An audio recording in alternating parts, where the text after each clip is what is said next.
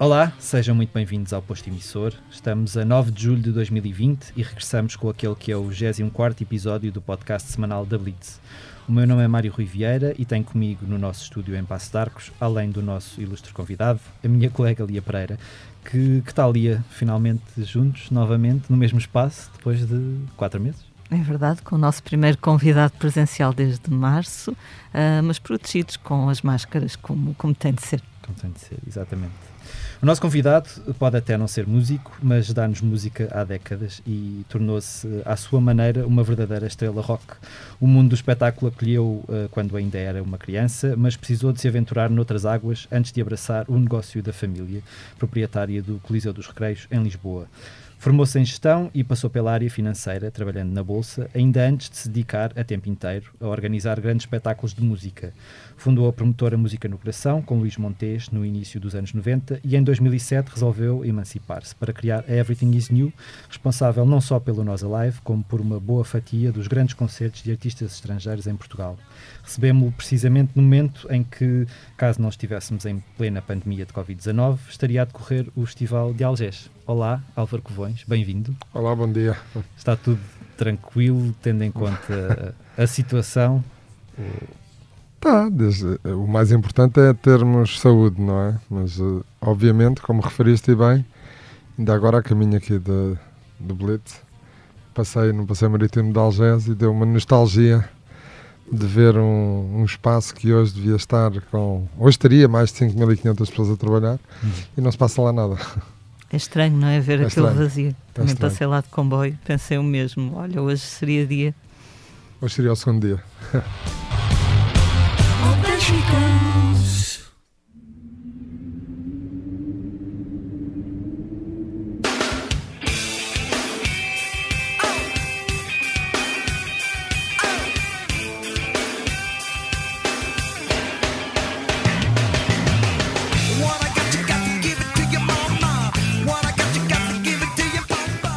Começando precisamente pelo, pelo Nós Alive e pela confirmação dos Red Hot Chili Pepper. Uh, isto foi um anúncio de, de, de, um, de, um, novo cabeça de cartaz. Isto significa o quê? Que um dos outros cabeças de cartaz vai saltar? Uh, algo será Taylor Swift, por acaso? Tendo em conta que ela cancelou antes, de, antes de, do festival ter sido adiado? Sim, em princípio, aliás, eu nem, nem sei se. É, eu penso que, que, que Taylor Swift tornou isso público que uma vez que não fez a tour em 2020, que em 2021 não iria para a estrada. Ok. E portanto tivemos que ir à procura de alternativas. Neste momento já tem quantos cabeças de cartaz é que já estão confirmados ou perto de estar confirmados? Confirmados já temos. Só nos falta um. Ok.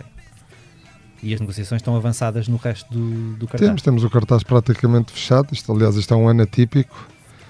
Uh, apesar de muitas vezes os artistas também decidirem seu, a sua agenda de trabalho com muita antecedência. Este ano é um ano atípico porque muitos passaram para o ano seguinte, portanto, replicaram a sua agenda uhum. em 2021. Aliás, este é um fenómeno estranho. É como se o ano não tivesse acontecido, não é? Hum. E de repente está tudo no ano que vem.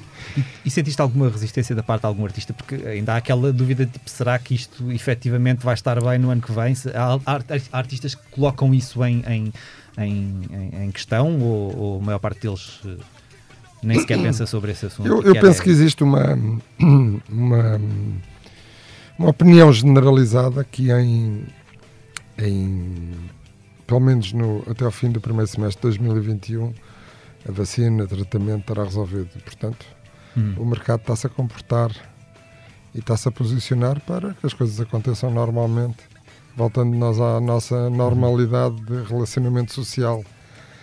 E, e, portanto estão todos, a maioria, uma larguíssima maioria, está-se a programar para 2021.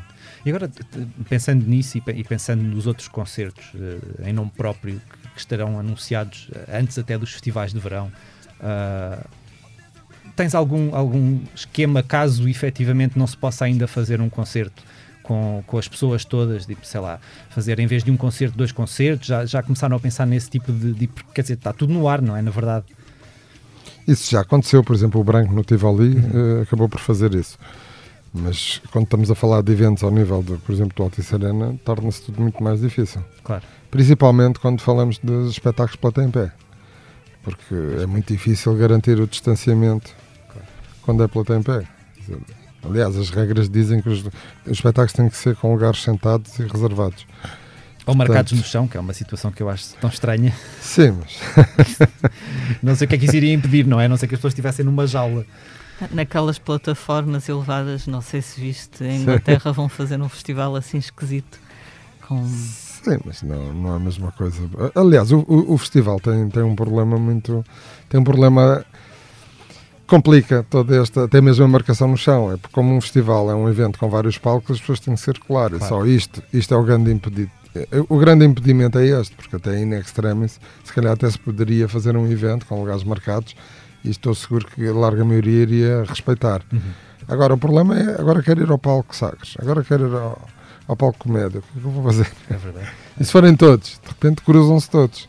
Aliás, o grande desafio que, que nós tivemos quando fizemos o primeiro espetáculo, no dia 1 de junho, foi exatamente a saída, que é aquele momento, o fim do espetáculo, é aquele momento que todos estão disponíveis para sair. Claro. E portanto correu bem, felizmente correu bem. As pessoas, o público português de facto é um público muito, muito disciplinado. Uhum.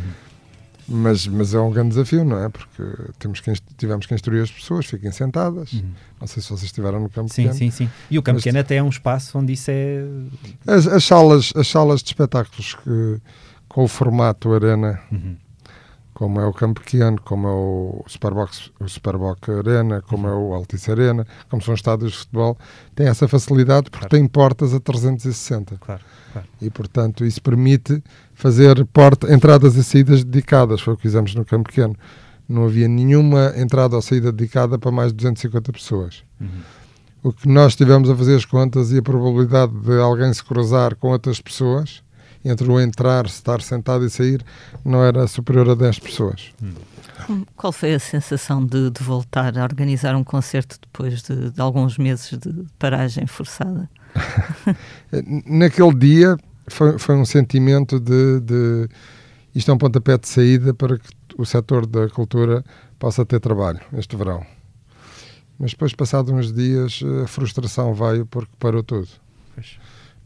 Nomeadamente, quem mais responsabilidades tem, que são as, as autarquias. Hum. Pararam. Está tudo fechado, praticamente. Hum. Acontecem muitos poucos espetáculos e, e significa que não há trabalho para as pessoas. Agora, eu acho que não é público, mas eh, é fácil de constatar que acabamos, em Portugal acabou por fazer em segurança, muita insegurança, e vocês estiveram lá, uhum. viram, o maior espetáculo do mundo na era Covid. Uhum. Eu, a quantidade de telefonemas recebi de fora foi absurda. De, de, eram telefonemas de esperança, de como é que correu, será que esse é o nosso caminho? Pois, pois, pois. E, e, pronto, agora, infelizmente, aqui as coisas em Lisboa não é que estejam a piorar, mas não estão a melhorar. Exato. E, portanto, achamos que temos que ter, temos que nos conter um pouco, esperar que os números baixem e retomar outra vez. Claro. Porque, apesar de tudo, os números não se estão a agravar, não é? Sim. é uma manutenção. Não, se pensarmos nos internados e os números não estão, Sim. que seria o mais uh, problemático era se começassem a aumentar muito o número de internados e o número de Sim, mas o, o, o, preocupante é que nós não temos, do ponto de vista individual, tanto a sociedade civil como política, não tem sentido de responsabilidade nem de sentido de Estado, porque os disparates que já se disseram sim, sim, sim. Sobre, sobre o Estado na região de Lisboa, eh, as críticas que já foram feitas conduziram a este desastre total que é, já não é só a Inglaterra, já é a Bélgica, já é a Escócia, já é um conjunto, já é a Finlândia, já é um conjunto de países que desaconselham a vida a Portugal quando Portugal se calhar ainda é muito mais seguro do que os próprios países que estão a desaconselhar. Mas isto tudo acontece só porque as pessoas não sabem estar caladas. E às vezes faz-me lembrar o rei Juan Carlos, quando um dia, e com razão, disse para um homem que destruiu um país. Exatamente, até é uma metáfora muito interessante, porque ele de facto ainda não tinha destruído o país. A Venezuela está destruída, do ponto de vista económico e social, e ele já na altura disse: Porque não te calhas, homem? E aqui devíamos passar essa mensagem: porque é que não se calam todos? Os opinadores nas televisões e nas rádios e nos jornais, os políticos, calem-se. há coisas que não se dizem publicamente. Claro, obviamente, não, não podemos fechar os olhos, temos que discutir em privado. Mas, quer dizer, não, isto, os danos na economia já vão ser tão grandes, não façam pior, não tornem isto pior. Claro, claro. E então na cultura é um desastre. É mesmo. Lia. Tu tinhas uh, falado numa entrevista à voz da Galiza, o jornal, uh, fizeste uma estimativa da perda que significaria o Alive não se realizar este ano. Quantos milhões eram mesmo? 60 milhões. 60 milhões. É o impacto económico do festival. Uhum. Como é que tu tens gerido a tua equipa neste momento? É difícil de gerir, não é? Porque está tudo frustrado, não, não, quem não pode trabalhar. Pois, pois. Vocês são os privilegiados, porque a imprensa, mal ou bem, enquanto. manteve sempre a funcionar. mas, e é necessária, não é? Mas, mas nós é uma frustração, temos uma frustração imensa, não é? Não poder, não poder fazer aquilo que mais gostamos de fazer e aquilo que, que é o nosso trabalho, não é? Não podemos exercer- exercer a profissão, é assim, meio estranho. Lembras-te do momento em que sentiste, ok, isto este ano não vai dar mesmo? Uh, não sei, não, não- acho que isto, isto foi, isto foi uma evolução. Durante algum tempo acreditava, como a maioria das pessoas, que isto poderia resolver-se por si e de repente não se resolveu. E, e- mas a, a dada altura, quando, quando, quando começamos a ver parte dos governos a limitarem a organização de grandes eventos, ou proibirem, aí começámos a perceber isto vai cair tudo, mais que não seja porque vai ser impossível os artistas virem para a estrada, porque não vão ter eh, uma tour quando é partida, acabou, já não Claro. torna-se insustentável. E depois, eh, com a evolução da, da, da, da, da pandemia, que é uma evolução um pouco estranha, porque isto é, é estranhíssimo, não é? Eu passei, na época de, de- de- maior confinamento, eu olhava para a rua e via os, os pássaros, via as árvores e dizia assim, não, porque que, o que é que existe ali fora que permite que não aconteça nada de mal à natureza, excepto a nós, seres humanos? É uma coisa muito estranha. É uma coisa assim meio inexplicável. É o karma, se calhar, não é? Às vezes temos feito tanto mal. Ah, fazemos todos. É verdade. Todo, todo o animal faz. Nós é que tivemos uma capacidade organizativa maior de fazer pior. Mas também foi isso que deu o nosso estilo de vida. É né? Senão estávamos nas cavernas. É verdade, é verdade. Sim, há quem diga que se os macacos tivessem mais um bocadinho de cérebro, também podiam ter criado a energia atómica. Pronto, Sim. é aquela coisa. E até os animais, não é? Tentando só sacar mais um bocadinho naves do Pulcra relativamente ao Alive.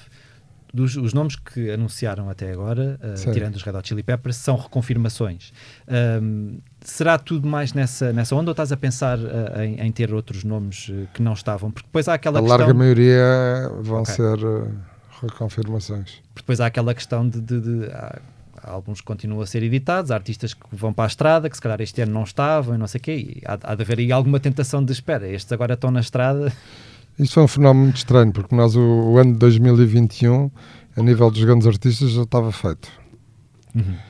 E de repente, os próprios artistas também começaram a empurrar para a frente. Porque há artistas que ainda iam para o estúdio, quer dizer, e, e, portanto, com o confinamento é difícil, não é? As pessoas- eles têm que se, não só em estúdio, eles têm que se juntar para, Sim, sim, sim. para comporem, para, para, testarem, Nem para. todos são os Metallica, que supostamente andam a compor o álbum todos Então à é- distância, cada um no seu teletrabalho. estado, não, é?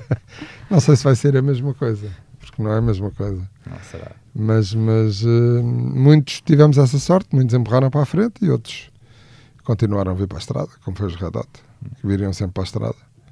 Foi um grande trunfo conseguir-se os Red Hot. Foi bom, acho que é bom. É sempre bom, não é? Ter grandes nomes. no É, é um grande nome que, apesar de tudo, não veio a Portugal muitas vezes, não é? Como a maioria dos artistas.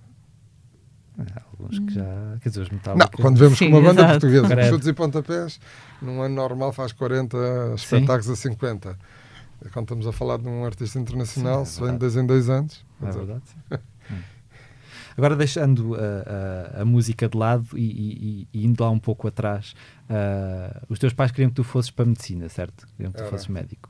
Isso alguma vez chegou a ser uma hipótese na tua cabeça ou tu percebeste logo, tipo, nem pensar? Foi, foi. Eu, eu, no ensino, eu, eu era o aluno piloto, digamos, no ensino unificado. Como ensino unificado começou, lá estava eu, sétimo unificado. E no nono ano tínhamos que escolher uma opção. Eu escolhi saúde. Ok. E no nono ano tinha uma cadeira que era comum a todos, que era introdução à economia. Saúde puseram-me no Hospital Santa Maria a ver operações e disse assim: não, isto não é a minha vida, não, não sirvo para isto. E de repente apaixonei-me, comecei a interessar em economia, achei aquilo um espetáculo. Hum. E pronto, desviei-me. O que é que te atraiu tanto na economia? Não, não sei. Eh, acho que acima de tudo porque e mais da gestão, que é, é o dia a dia, quer dizer, aquilo que nós fazemos no nosso dia a dia, aquilo que nós muitas vezes chamamos a gestão de mercearia, o que o merceeiro faz. Uhum. No fundo, as grandes teorias de gestão das grandes empresas é rigorosamente igual, de uma forma mais ordenada, mas o pensamento é muito igual. Portanto, existe aqui uma lógica organizativa muito interessante e como a base da nossa sociedade da economia, eh, sempre me interessei muito por. Uh... E tu já tinhas, já tinhas tido uma experiência no bar do Coliseu, certo? Não, eu sempre gostei de trabalhar e, portanto, tive a oportunidade de, de desde miúdo, começar a trabalhar. Comecei a trabalhar para com 12 anos, uhum. quando se podia. Eu lembro que aos 15, tinha 15 anos, estava numa grande noite do fado, eram 5 da manhã, e, e, e, vão, e vão ao bar, a noite do fado terminava às 7 da manhã, normalmente, 7, 8 da manhã, dois jornalistas, não sei se um ainda é aqui do Expresso, que é o Orlando Dias Agudo, hum, ainda me lembro, que era, eles eram do Diário Popular, e o outro já não me lembro o nome, mas eram muito conhecidos e pediram-me, ainda me lembro, dois brandes casaleiro. Eu servi e pedi-lhes o dinheiro, não é? O normal, é tanto. E eles perguntaram: que idade é que tens? 15 anos. E fizeram um artigo sobre mim, começaram a perguntar porque é que trabalhava. Eu disse: felizmente não é por necessidade, eu gosto. Então, e não, não andas na escola? Anda, amanhã tenho aulas às 8. Porque era, isto era uma sexta-feira, eu tinha aulas de manhã ao sábado. então, e não dormo? Não, vou para as aulas e depois vou dormir e, e fizeram um artigo sobre a noite do fado, que era sobre mim, foram servidos por um miúdo de 15 anos, às 5 da manhã. Por acaso não tenho esse artigo, tenho que ir um dia aí à, ao arquivo. Ao arquivo uhum. procurá-lo. Mas lembro-me eram duas páginas. Mas era é uma experiência, eu acho que devia ser obrigatório. Há países como a Suíça onde isso faz parte do currículo escolar, os miúdos, desde muito novos, começarem a trabalhar. Uhum. E eu acho que isso só nos faz bem. E, e, e depois uh, tu passaste pela Bolsa. Uh, não, merca no mercado, mercado financeiro. financeiro. Como é que, como é que isto. Uh... Um espetáculo. No tempo, nos anos 90 ainda havia mercado financeiro em Portugal. Pois, pois, Agora, nem bancos, quanto mais mercado Portanto, já estavas no mundo do espetáculo, não estando no mundo do espetáculo de alguma forma. Como é, como é que isso, isso, é, essa passagem depois. Quando é que tu percebeste que afinal tu querias mesmo era, era os espetáculos? De... Eu adorava as duas coisas. Foi, houve aí uma. Não, a falta de tempo. Eu, o meu último ano na sala de mercados, o meu último dia foi 31 de dezembro de 97. Portanto, em 97 já tínhamos feito o Superboc em 95, okay. o Vila de Mouros em 96 e o Sudoeste em 97. Já não dava, já não. Férias e. Pois. Porque o meu horário durante muitos anos era entrava às 8h30, saía às 4h30, 5 horas do banco, o escritório era ao lado e saía à meia-noite do escritório. Portanto, tiveste de escolher entre um dos dois. Uh... Já não dá, era impossível. De repente, a dimensão do trabalho pois, e o nível de responsabilidade claro. já não se coaduna. Uma coisa é organizar um espetáculo dois em dois meses, outra coisa é ter. Claro. Em 97, em 97 já, já eram três festivais ou quatro. Pois é. Sim, em 97 já tinhas o Sudoeste, o Superboc. Uh, tava, já uh, tínhamos uh, também tínhamos feito a parceria em Paredes de Cora. Uhum que foi em 97, o primeiro ano. E não sei se tínhamos mais alguma coisa. Acho que ainda tá, estávamos envolvidos com as câmaras das fitas. Câmaras das fitas, que foi a de Coimbra, foi, digamos, o balão de ensaio para aquilo que hoje são os festivais. festivais. Hum. Começou em 91. Qual foi o primeiro concerto em cuja organização estiveste envolvido? Ui. Eu lembro de ter feito coisas e não andava no liceu. Okay. Foi, uma, foi uma coisa assim com DJs com um conjunto de estudantes. Mas assim, sério, sério, sério, daqueles que eu me lembro mais foi a Amália, já estava na faculdade, quando a Amália atua em nome próprio. De repente o país descobriu que tinha um artista chamado Amália Rodrigues, depois então que vieram os 50 anos e aquela coisa toda. E esse talvez tenha sido o mais marcante, esse foi em, em 85. Ok. No Coliseu? 85 ou 87, já não me lembro. Foi no Coliseu, no sim, Coliseu. foram duas noites. Foi no tempo em que se dava mais, a imprensa dava mais destaque à cultura que à política, porque eu lembro que o, havia um governo minoritário liderado pelo Cavaco que caiu e o destaque em todos os jornais, a, a fotografia maior era a Amália no Coliseu e depois uma fotografia mais pequena que o governo. Uh, tenho saudades desses tempos.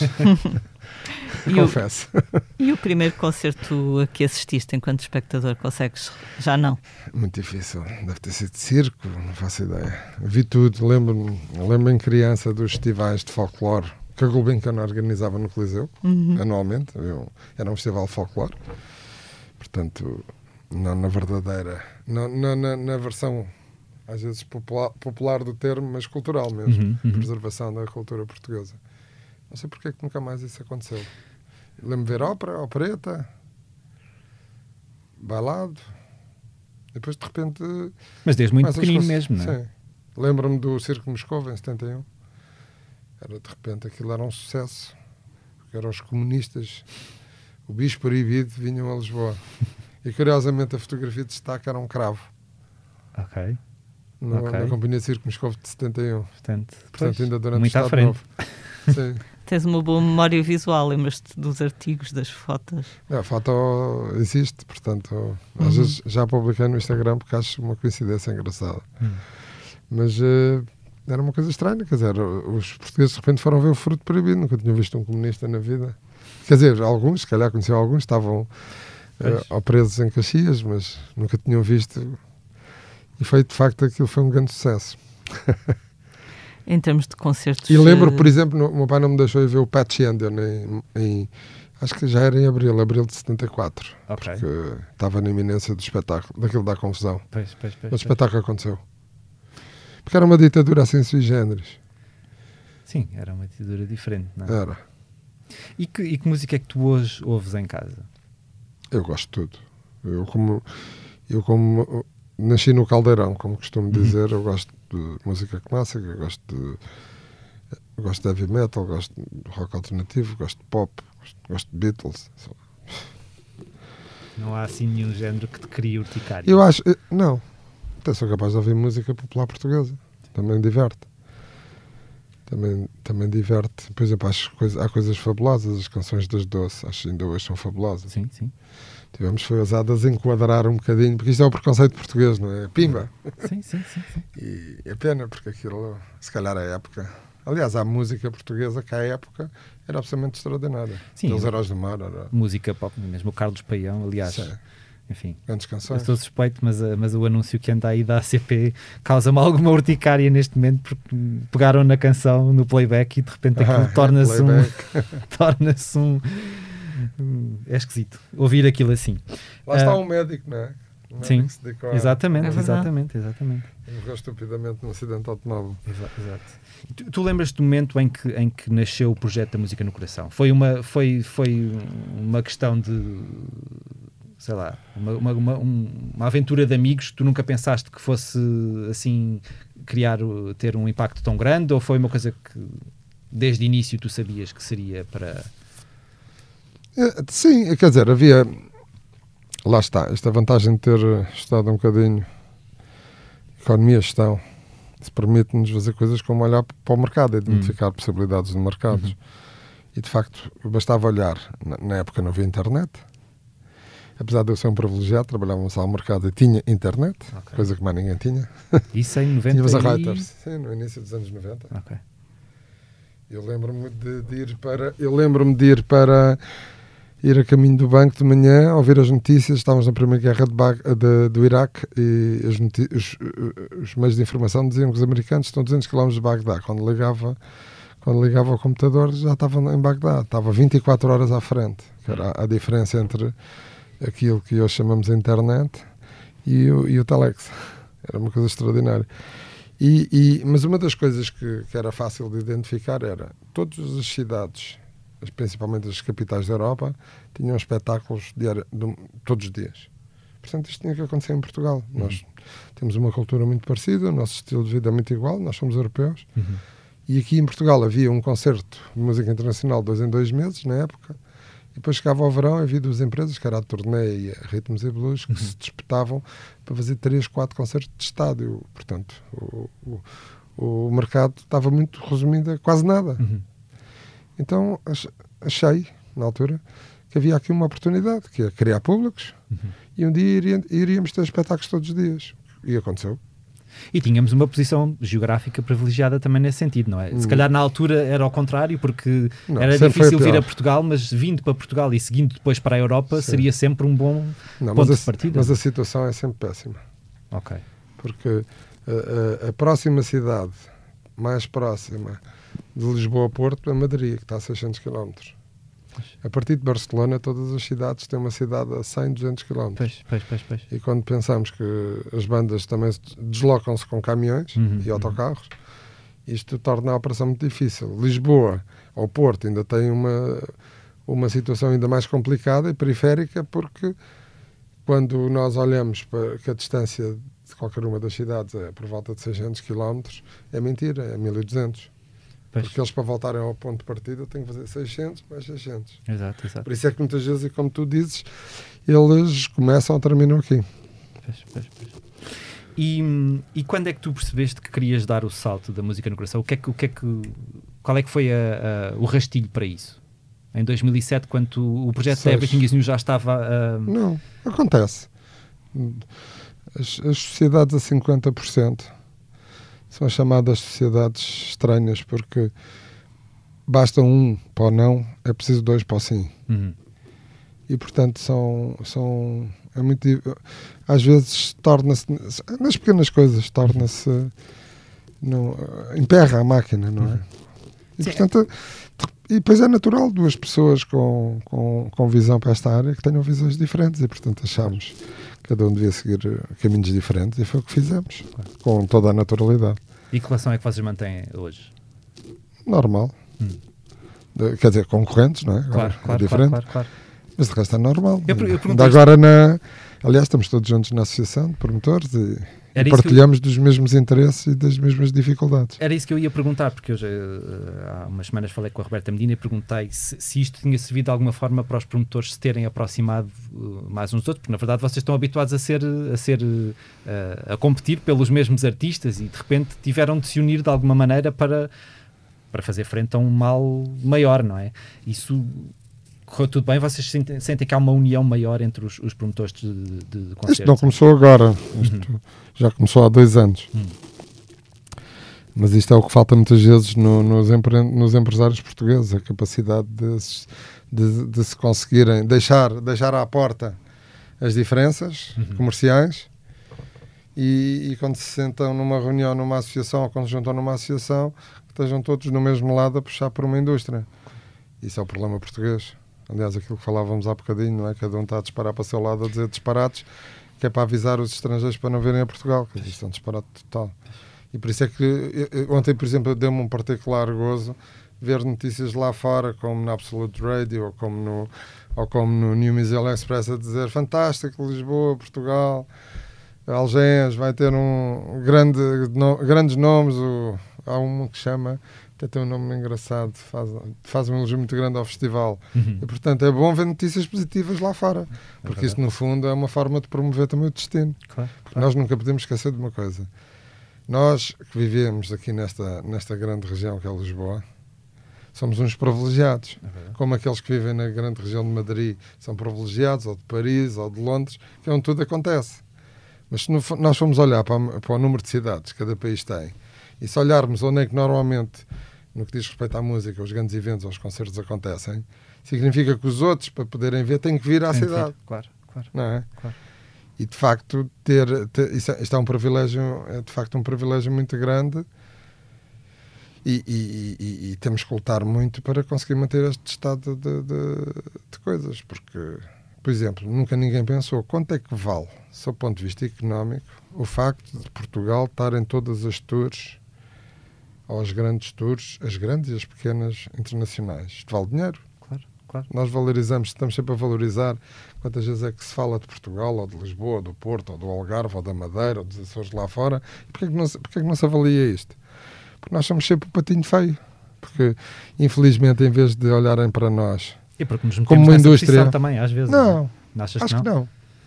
Não, isto é, é, comum em todo o mundo. Os espanhóis sentem o mesmo, os ingleses sentem o mesmo. Aliás, este movimento da semana passada que os ingleses tiveram, que são, que são. Porque a indústria da música é muito mais madura que a nossa. Uhum. Todos os artistas, Rolling Stones, os Coldplay, o Ed Sheeran, juntaram-se todos e disseram ao governo: chega, vocês têm que nos apoiar, isso é que era bom. Aqui não, aqui é. És um gajo porreiro, tal. Para, para o ano há eleições, vê lá se apareces lá, para, preciso ganhar as eleições, e está tudo a passar fome. Mas isto é uma indústria. E enquanto, e muitas vezes vindos como, até a Presidente da Comissão Europeia, quando há tempos fez umas declarações no início da pandemia, que sobre, sobre a indústria da música e dos festivais, assim, umas declarações como se fôssemos uma coisa de festa. Hum. Nós não, isto é uma indústria. E uma coisa menor, não é? Que não é. E que não é. O turismo cultural na Europa representa 40% do turismo. Sim. É uma coisa que nunca ninguém fala. E depois é, é, eu acho absolutamente extraordinário que eh, quando, depois quando falamos com, com as entidades que, que promovem o turismo, estão sempre, agora é o MI, Meeting, Meeting Industry, antes era o mais.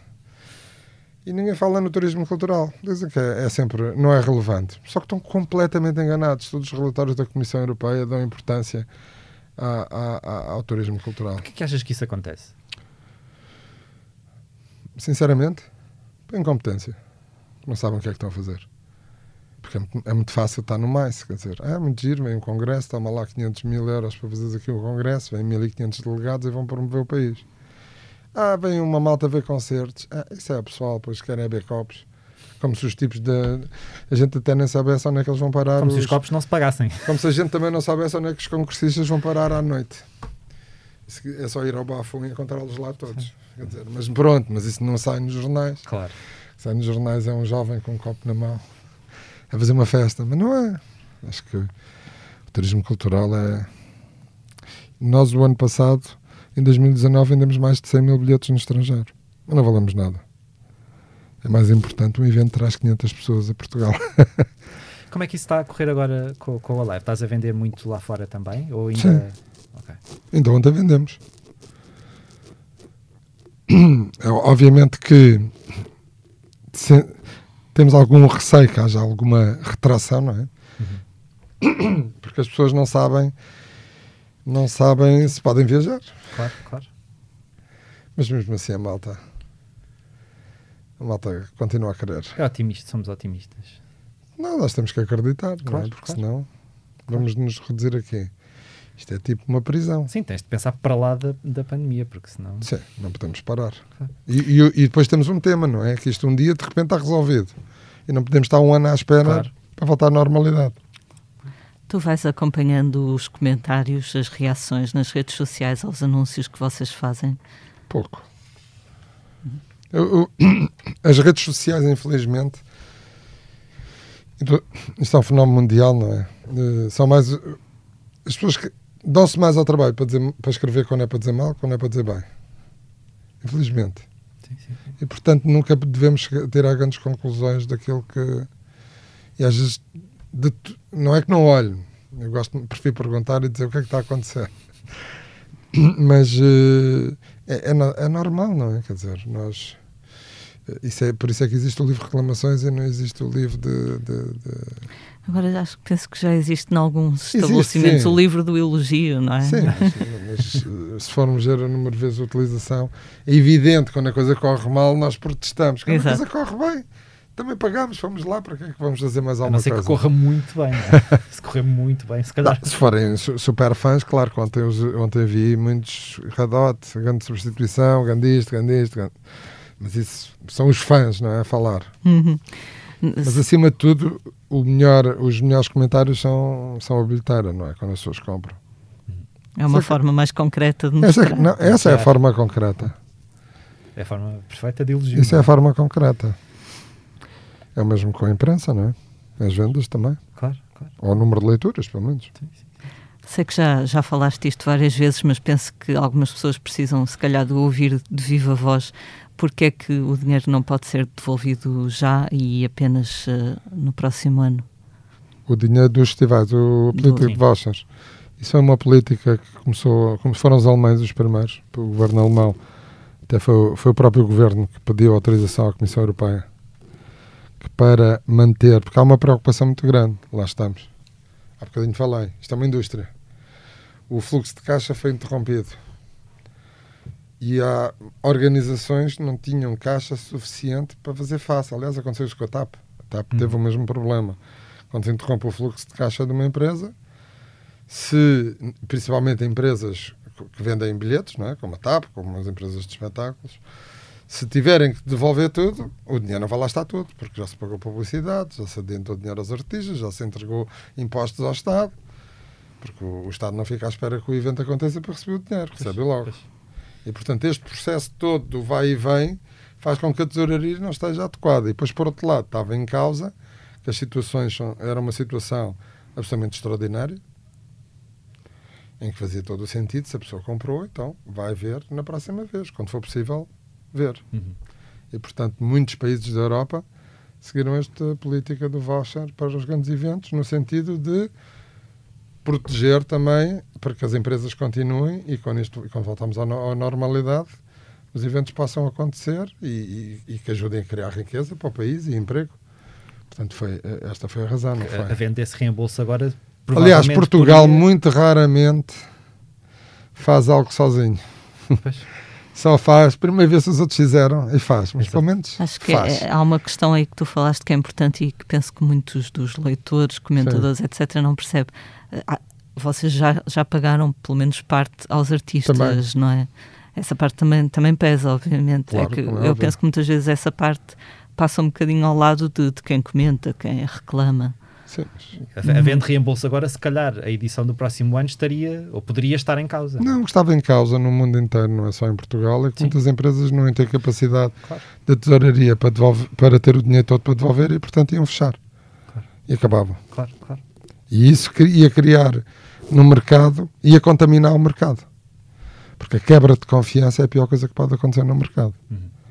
E por isso é que todos, a generalidade, não são todos, mas a larga maioria dos governos adotou esta medida. Adotou esta medida nas viagens e nos grandes eventos. Uhum.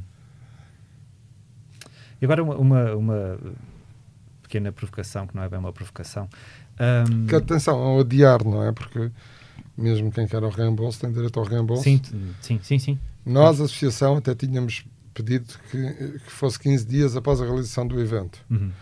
Mas o governo achou e bem, pareceu-me bem, que a lei tinha que ser igual à das viagens. Uhum. Por isso é que é os 14 okay. dias úteis depois de 31 de dezembro. Okay. Embora a maioria dos festivais estão a anunciar que e dão início ao, ao, ao, reembolso para quem não usar o voucher a partir 15 dias depois da data do festival.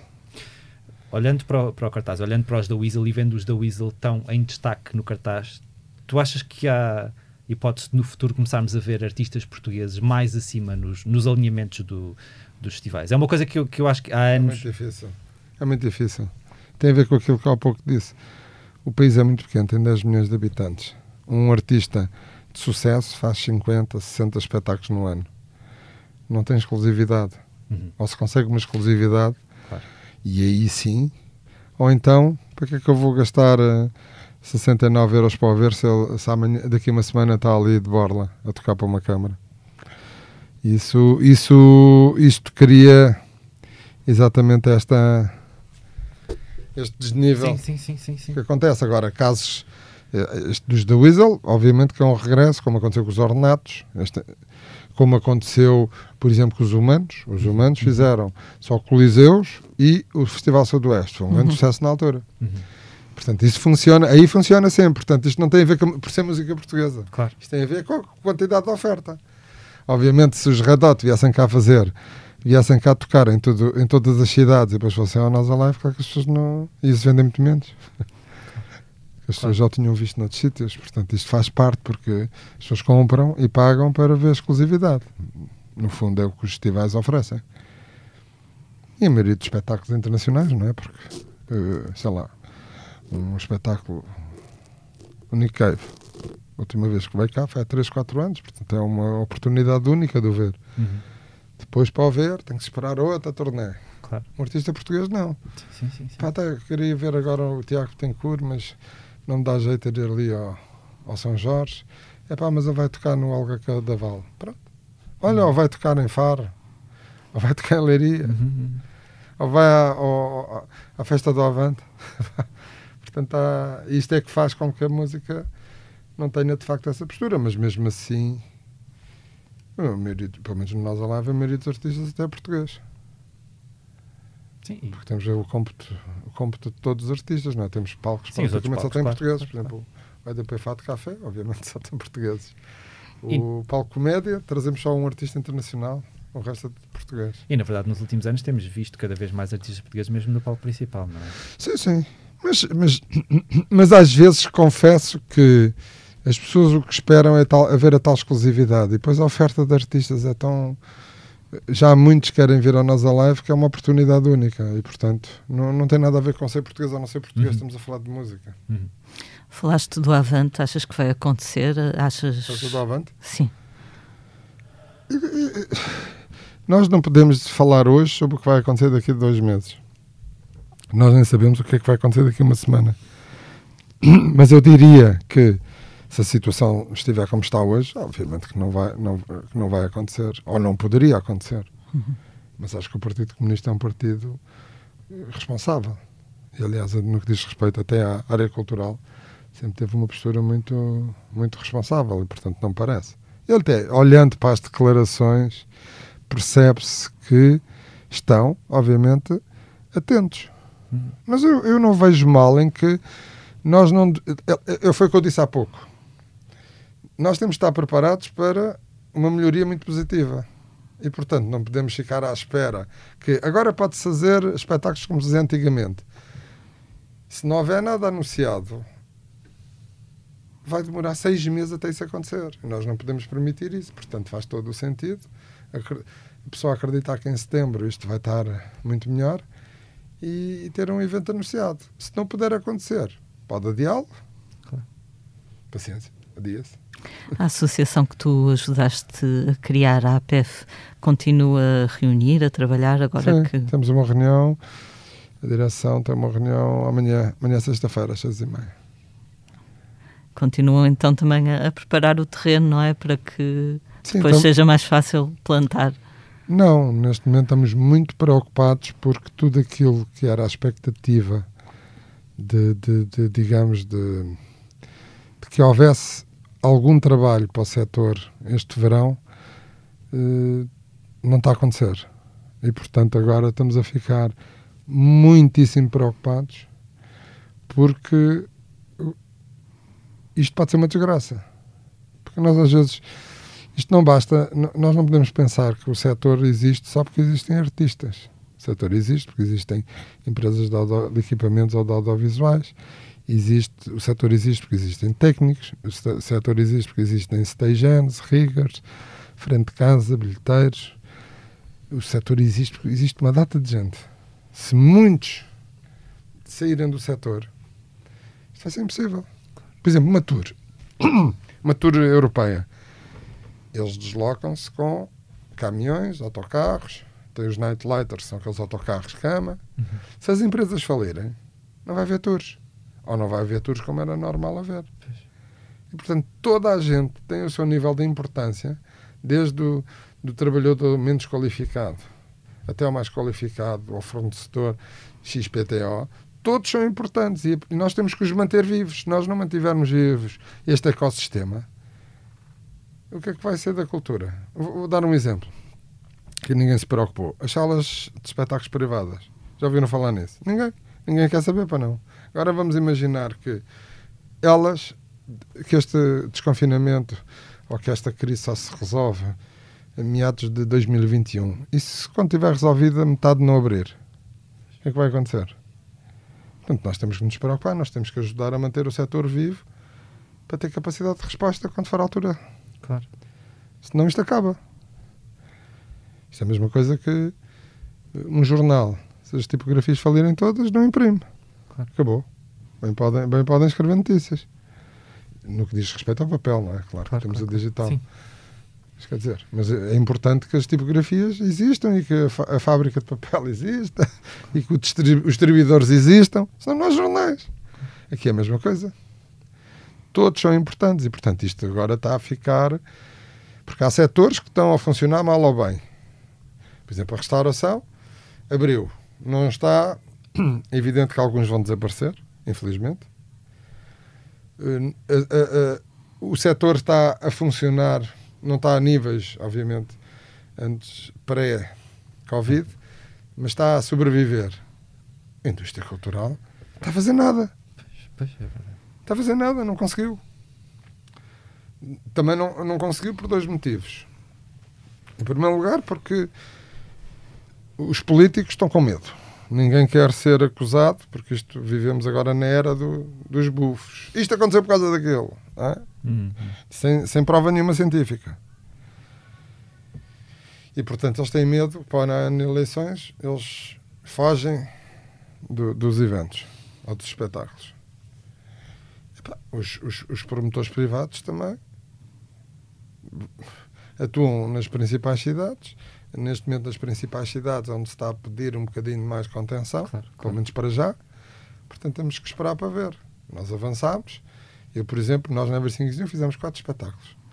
Ainda quase que fomos apedrejados nos comentadores, porque não foram lá, porque depois a malta comenta sem saber, não é? Isto agora é tudo treinadores de bancada. Mas sentiste É isso na base do parte- mais ou menos. Senti. No, Vocês estiveram no campo pequeno. No aquilo que as pessoas dizem na televisão é porque não estiveram lá. Se estivessem lá, diziam não, não. Eles organizaram isto em segurança e de facto, se for assim, não tem problema. Mas não. Vê uma fotografia e dizem uma grande aglomeração. Começam para a fotografia a circular na net. e- Pois. Uma grande aglomeração, grande irresponsabilidade. Até o Primeiro-Ministro e o Presidente foram apadrinhar uma irresponsabilidade daquelas. Epá, nós já chegámos a um patamar em que epá, qualquer badameca agora opina. Quer São, dizer, são isto- julgamentos em praça pública. Não, eu é acho, não, e acho extraordinário as pessoas dominarem todos os assuntos.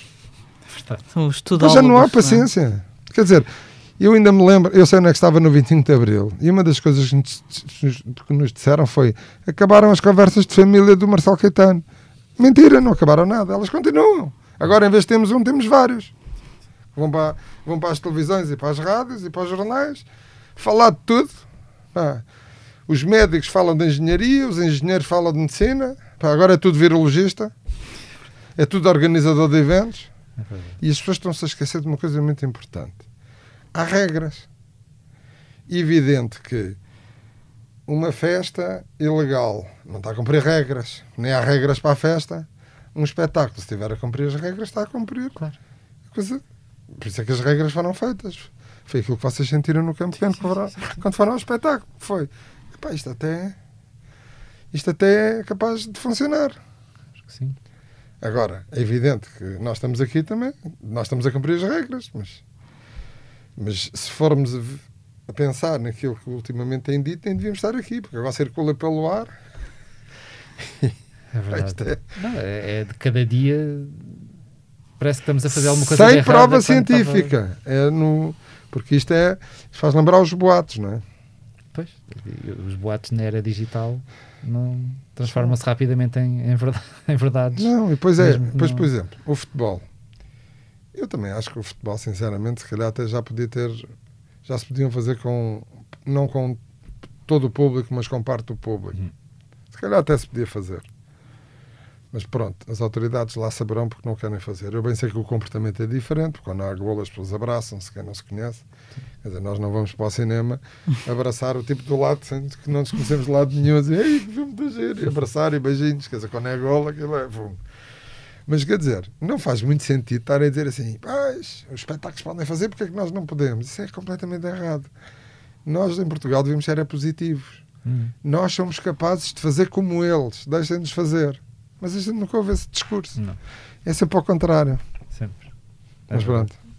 Para terminar, se calhar, esta parte da entrevista com uma nota mais positiva. Ah, não que a culpa, Eu não obviamente... estou- eu estou muito positivo, Sim, sim, atenção, sim. senão. As aliás, nós estamos a marcar é espetáculos para o ano como se o mundo acabasse daqui a dois anos. para o ano vai ser o ano de- dos concertos mil. O, o- Vão poupando dinheiro. Exato. O que tínhamos perguntar é se há algum artista, artista que tu adorasses trazer a Portugal e ainda não tenhas conseguido. Eu, eu- eu tenho sempre duas respostas. Uma é que nunca devemos dar pistas à concorrência. Ah, ok. Mas outra é outro, outro nome que nunca veio e que qualquer um queria cá trazê-lo, não é? Ou pelo menos gostaria de o ver, que é o Tom Waite. Ah. O resto já passou tudo por Portugal, acho eu. Uhum. Felizmente, não é? já Nós já somos tentaste- para o meio mundo. Já tentaste o Tom Waits várias vezes e nunca aconteceu? Ou, ou- ah, Uma ah, vez ele estava a fazer um circuito de salas de, de ópera. Ok. E o São Carlos estava em obras, não foi possível. Ah, ok.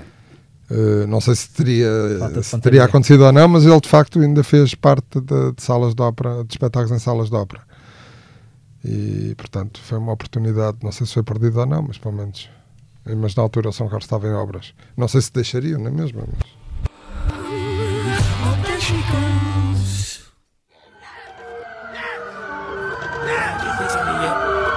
Some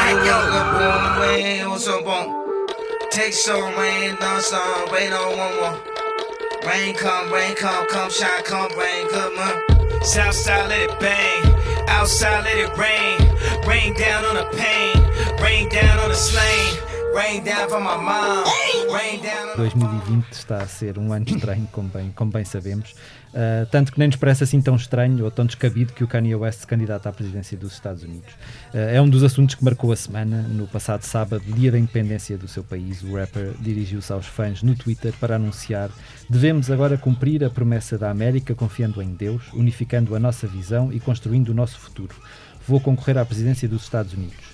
E como para lunático ou visionário, escolham vocês, lunático e meio, a primeira mensagem de apoio total veio do Elon Musk, um, o fundador da Tesla e da SpaceX, e pai do filho da Grimes, cujo nome eu não me vou atrever sequer uh, É a o dizer, X, o é? X, qualquer coisa. Um, Contudo, West pode já ir tarde, visto que as eleições se realizam em novembro e já falhou os prazos para a entrega da sua candidatura em seis estados, entre os quais o Texas e Nova Iorque, estados importantes. O que é que isto significa? Que o seu nome não constará dos boletins de voto desses estados. A situação só poderá ser contornada se os votantes incluírem o seu nome por escrito nos boletins de voto, uma situação que nem sequer é válida em todos o- os estados. Resta ao rapper candidatar-se como independente na Flórida, Missouri ou Colorado, visto que o prazo só termina no final deste mês de julho. Ele, entretanto, veio dizer que teve corona e, e que esteve infectado e que isso poderá fazer com que os prazos que já terminaram sejam não se apliquem a ele. Não sei se isso acontecerá Numa ou não. entrevista bem estranha que ele deu à À Forbes. Forbes, exatamente. Acho que com este anúncio ele, ele, ele mostrou nessa entrevista à Forbes a sua desilusão com Donald Trump, presidente em funções que sempre apoiou, tendo confessado em entrevista à, à- Forbes que a forma como Trump tem lidado com a pandemia é uma grande confusão e que não gostou de saber que o presidente se escondeu num bunker a quando dos protestos antirracistas que decorreram frente à Casa Branca. Nessa mesma entrevista, West atacou o candidato democrata, Joe Biden, ah, dizendo o Obama é especial, o Trump é especial, dizemos que o Kanye West é especial. Uh, dizemos. Uh, a América precisa de pessoas especiais na liderança. O Bill Clinton era especial, o, que, o Joe Biden não é especial. Uh, Especial é daquelas palavras que pode ter pelo menos pode ter dois sentidos, sentidos. não é? não é? Temos o Manel João Vieira nos Estados Unidos. Álvaro, como é que tu vês esta, esta megalomania do Kanye West? É uma figura que te intriga? Ou... Eu, eu admiro pessoas que tenham sentido de, de- de preocupação com o seu país e com o seu povo. Portanto, isso é sempre bom. Isso é- eu acho que é algo que falta aqui em Portugal, é termos, nós, sociedade civil, termos uma preocupação de intervir mais. Porque isto, a política, parece que é só para, para um grupinho. É. Porque isto é uma democracia assim, às vezes um bocadinho estranha. É só para eles. Nas autárquicas ainda me lembro, o problema é que era haver listas independentes. Tinha que ser dos partidos. Porque, Enfim, faz lembrar a. Anos 25 de abril também só havia um partido, haver só um ou haver cinco ou seis é a mesma coisa, não é? Desde que eles estejam todos combinados, é uma questão de dividir entre eles. E portanto, a, a sociedade civil é muito importante que se ponha. Não sei, agora eu não conheço ao pormenor, nem conheço. Já trabalhei uma vez com ele, pelo menos uma, mas não, não, não o conheço, não posso, não tenho capacidade de opinar, porque senão seria como os outros opinadores, já teria aqui Exato. uma teoria fantástica Exato. sobre isto, mas não faço a mínima ideia. Mas que é positivo alguém da sociedade civil vir pôr o, dedo na ferida e dizer nós também temos uma palavra, acho isso muito importante. E achas que é mais, eh, é mais provável o Kanye West, caso consiga efetivamente candidatar, ganhar a presidência ou vir ao Nós Alive em breve? Ah, pelo, pelo que acabaste de dizer, senão pode concorrer em todos os estados, portanto o mais provável é continuar na a estrada. cartada da co- do coronavírus ainda, ainda funcione, vamos ver se alguém... Sim, mas pelo sistema político, a, a forma o sistema político eh, É americano. estranho. Não, não é estranho, mas é preciso muito dinheiro e é preciso. A máquina local é muito importante. Muito mais que em países. aqui- Aquilo é um continente, não é um Sim, país. sim, não é verdade, é verdade. É um conjunto de vários países. Portanto, a máquina é muito importante e aí os republicanos e os democratas estão... Mas é um sistema difícil de compreender, aquela questão de, de, de Hillary Clinton supostamente ter tido mais votos do que, do que o Trump e mesmo assim, como não teve mais votos nos estados principais que têm Sabes um grande que isso- colégio eleitoral e não sei o quê. Isto, eh, a democracia pode, pode ser construída Tem de várias várias formas. Eu lembro-me há uns anos, numa noite de eleições, eu ouvi pessoas do interior do país, de cidades mais pequenas, nunca mais me esqueci disto, dizerem-me: isto é sempre assim. Nós temos que levar com quem Lisboa e Porto escolhem. Nós não temos hipótese. E, e se calhar tem razão, porque quando, quando nós temos regiões que têm menos população por culpa do país que não conseguiu criar igualdade em todo e desenvolvimento económico de uma forma coesa em todo o território, se calhar faz sentido essa gente ter um peso um bocadinho maior representativo para poder puxar para si aquilo que não consegue puxar porque nunca tem voz. Sim. E portanto imagino que o sistema eleitoral americano seja um pouco isso. Há estados que têm, muito, têm mais pessoas, mas, têm, não têm, mas esse número de pessoas não corresponde ao número de votos, que há outros que têm muito menos população, mas também precisam de ter votos. Claro que sim, é verdade. E portanto acho que também é uma forma de uma forma democrática de criar equilíbrio e coesão territorial. Penso que seja isso, eu não conheço a- com profundidade, mas aqui, aliás, aqui também acontece um bocadinho. Se formos olhar, o número de pessoas para eleger deputados em alguns distritos é diferente Sim, de outros sim, sim, sim, distritos. Lia, vais falar-nos agora de um outro assunto da semana, eh, este um bocadinho mais eh, triste. É verdade, a semana fica também naturalmente marcada pela morte de Ennio Morricone, o músico italiano considerado um dos grandes compositores do século XX, morreu aos 91 anos na sequência de uma queda, conhecido sobretudo pelas épicas bandas sonoras que compôs para filmes como O Bom, o Mau e o Vilão ou Era uma Vez no Oeste, o músico e maestro deixa uma obra muito longa e muito eclética, como nos disse de resto um dos seus grandes fãs em Portugal, que é Legendary Tigerman. Ah, ele frisou que, que Ennio Morricone, de quem ele é muito admirador, ahm, passou por vários géneros musicais. Galardoado em 2007 com um Oscar honorário, Ennio Morricone escreveu mais de 450 obras para cinema e televisão e, segundo a sua família, pediu para ter um funeral privado que refletisse a humildade que sempre mostrou em vida. No ano passado, o Ennio Morricone passou por Portugal para um concerto de despedida que contou, de resto, com a participação de Dulce Pontes, a cantora portuguesa com quem ele colaborou várias vezes em disco e ao vivo, mas o legado realmente e a influência do Ennio Morricone estende-se a outros géneros musicais. Os Metallica, por exemplo, assinalaram a partida do, do seu amigo Uh, garantindo que ele será sempre um membro da família metálica. Isto porque desde 1983, eu confesso que não tinha noção de que era já há tanto tempo, que a banda americana, americana usa Ecstasy of Gold, da banda sonora do Bom, o Mau e o Vilão, na abertura dos seus concertos para se motivar. Portanto, ele estará sempre muito presente. Eu pensei que tu ias dizer que eles usavam ecstasy eh, no início de- dos seus concertos.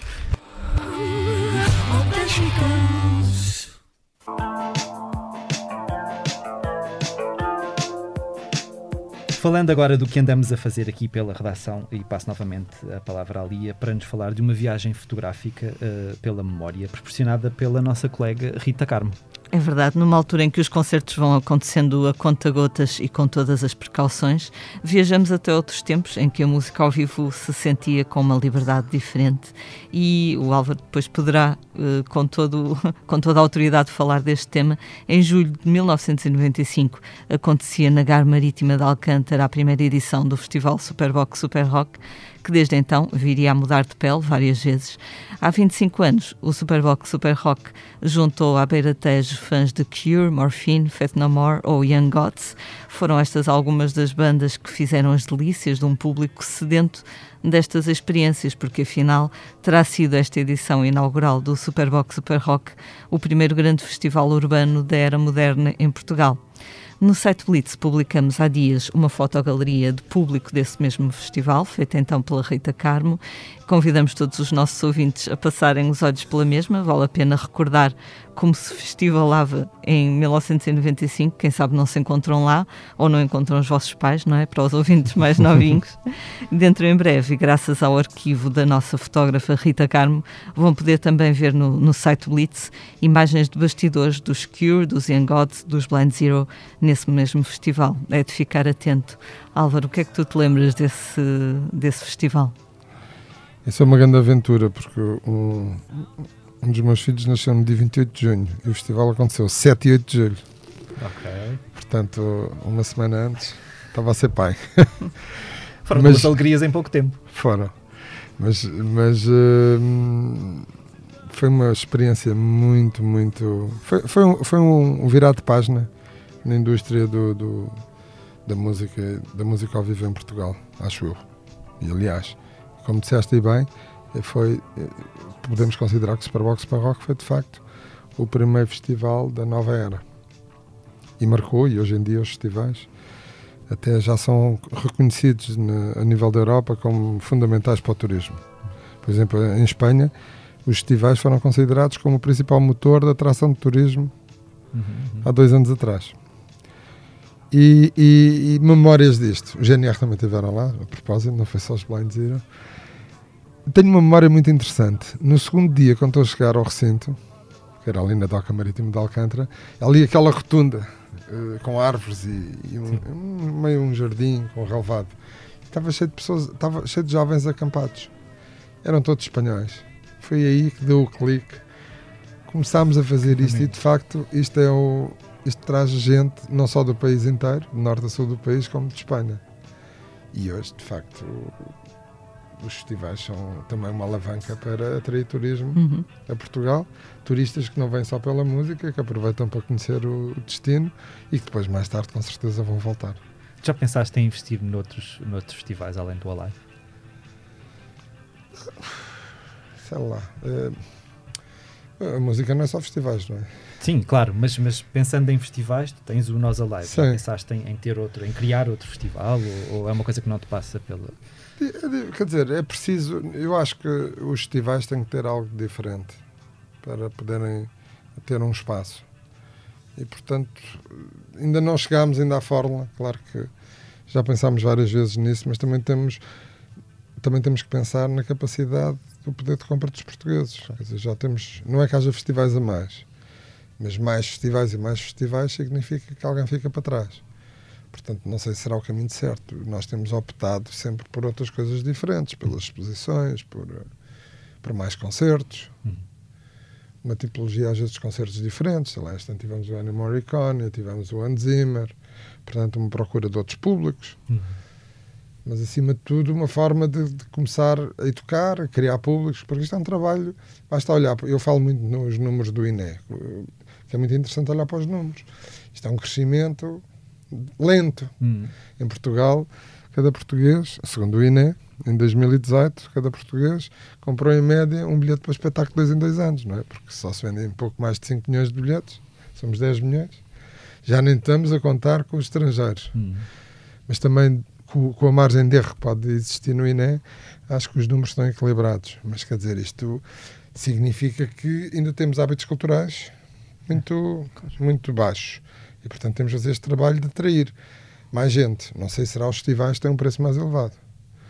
E, portanto, não. Já tivemos algumas ideias, mas ainda. Sabes que isto é como. As ideias não se têm quando nós. Isto é como os músicos, a canção não sai quando ele quer. Exato. A canção sai um dia. Inspiração.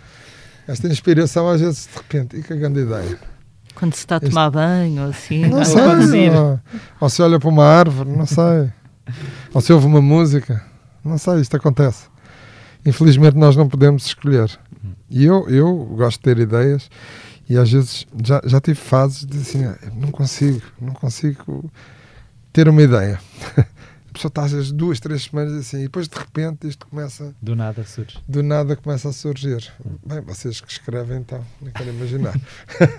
Os prazos complicam um bocadinho. Pois, os prazos complicam É um bocadinho. Mas há uma coisa que somos muito parecidos. Eh, jornalistas e promotores de espetáculos têm algo em comum que difere da maior parte das atividades profissionais. É que para nós um prazo é para ser cumprido. É verdade. Não é, Tem como, de ser cumprido. não é como no dia a dia, ah, não tive tempo, só amanhã que está É pronto. verdade, é verdade. Isto connosco não existe, não é? nem pode existir. Shall we?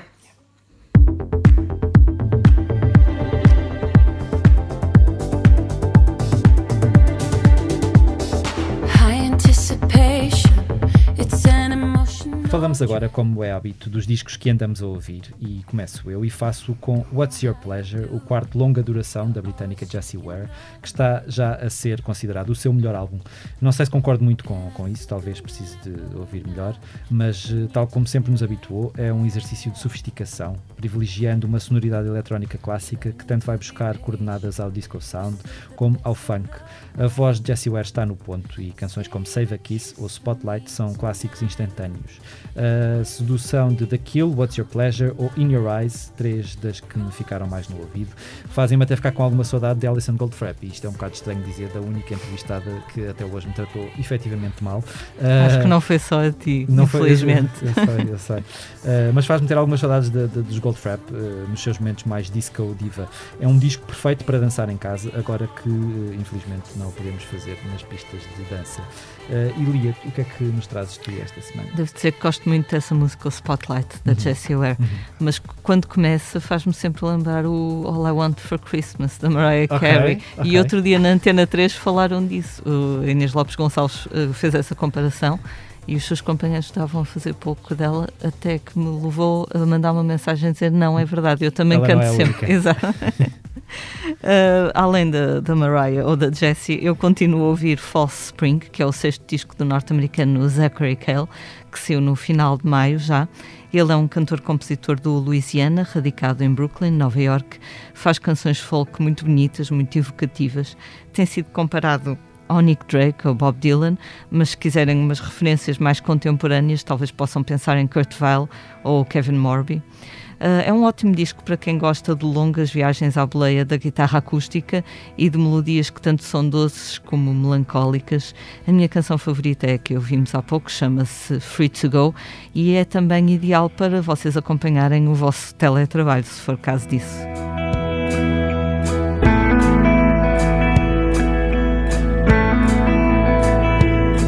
Well, deceive me already that land just ahead.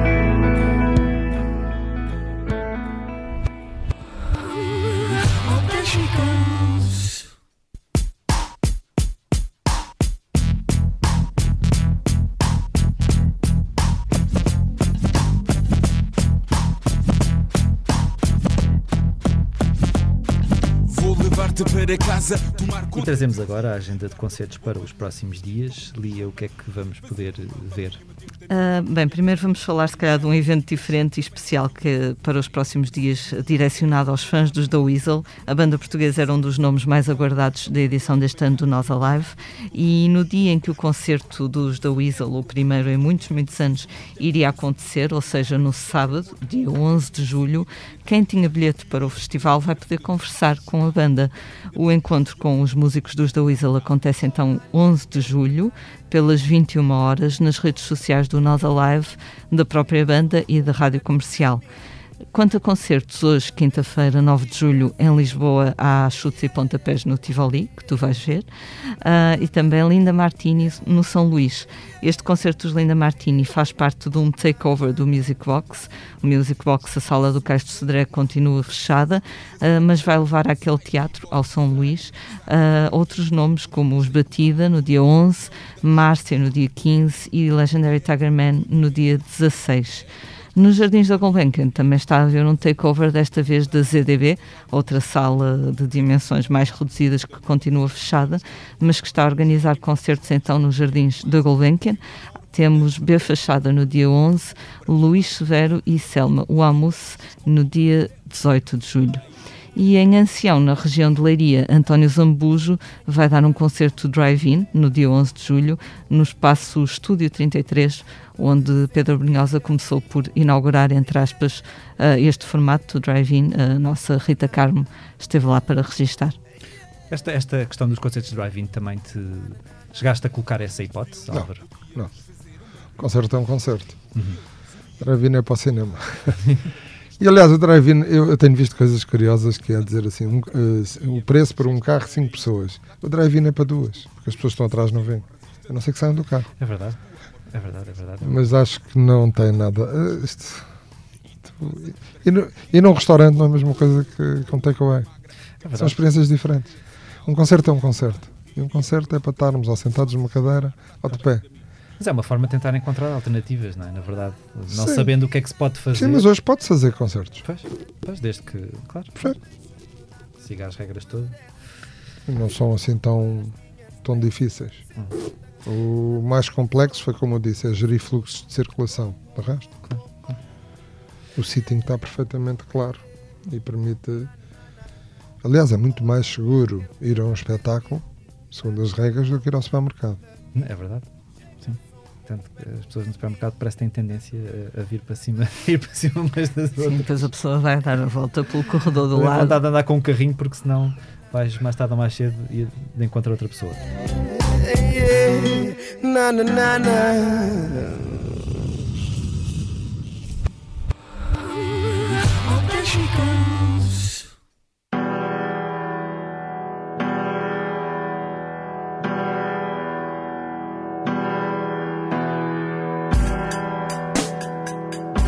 Chegamos assim ao fim de mais um posto emissor. Fica o nosso agradecimento ao Álvaro Covões por ter aceitado o nosso convite.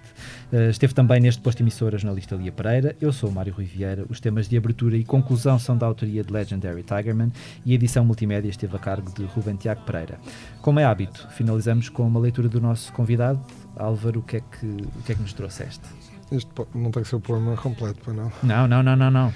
Eu, algo que tem a ver com aquilo que nós estamos a viver hoje. que é um homem que eu tive o prazer de vê-lo várias vezes em palco dizer poemas, que chama Zé Carlos Ari de Santos, e que tem um poema fantástico que é Poeta Castrado Não. Hum. Acho que tem muito a ver com aquilo que já falámos hoje um pouco. E aqui a primeira parte acho muito interessante. Serei tudo o que disserem, por inveja ou negação, cabeçudo, dromedário, fogueira de exibição, teorema corolário, poema de mão em mão, lanzudo publicitário, malabarista cabrão.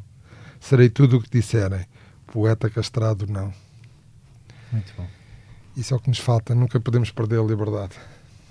Muito obrigada. Obrigado, Álvaro. Obrigado. Who had a boy that thought